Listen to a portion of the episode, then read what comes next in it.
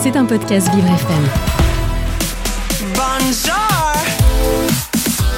Vincent Geoffroy. Oh là là. ADV, ADV. Agenda différent de Vincent Geoffroy. Mon rendez-vous extraordinaire. Et, et oui, qu'est-ce que vous croyez? Je suis unique.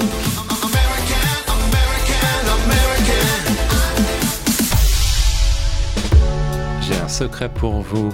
Aujourd'hui, dans mon agenda différent, je vous parle du film Mon crime. Mais chut, ne le répétez à personne. Il s'agit du nouveau film de François Ozon.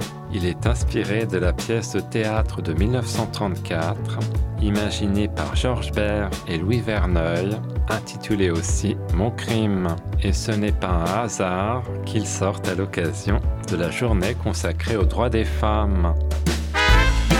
Nous sommes dans les années 30 à Paris. On découvre Madeleine Verdier, une jeune et jolie actrice sans le sou, jouée par Nadia Tereskevix.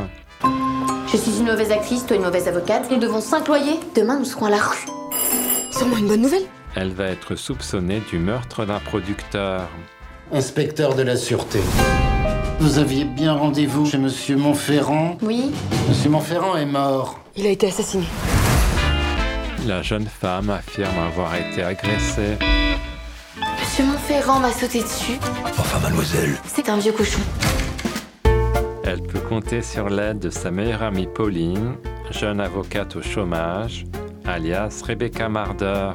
Pour Madeleine, la cour d'assises est comme une scène de théâtre. Mais n'est-il pas possible, en 1935, de mener sa carrière, sa vie de femme, en toute égalité? Va être acquittée pour légitime défense. Elle va alors pouvoir mener une existence libre et accumuler les succès. Je crois que mon crime est en train de tourner la tête de toutes les femmes. Bonjour mes poupées.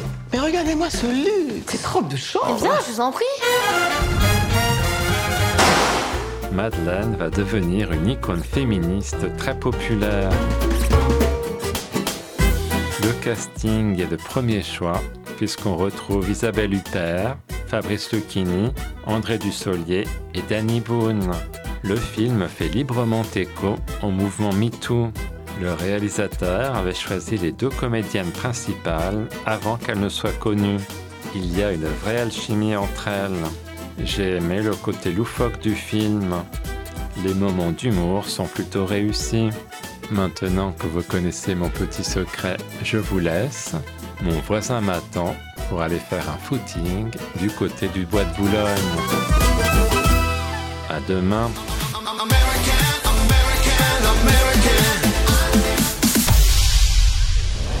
C'était un podcast Vivre FM.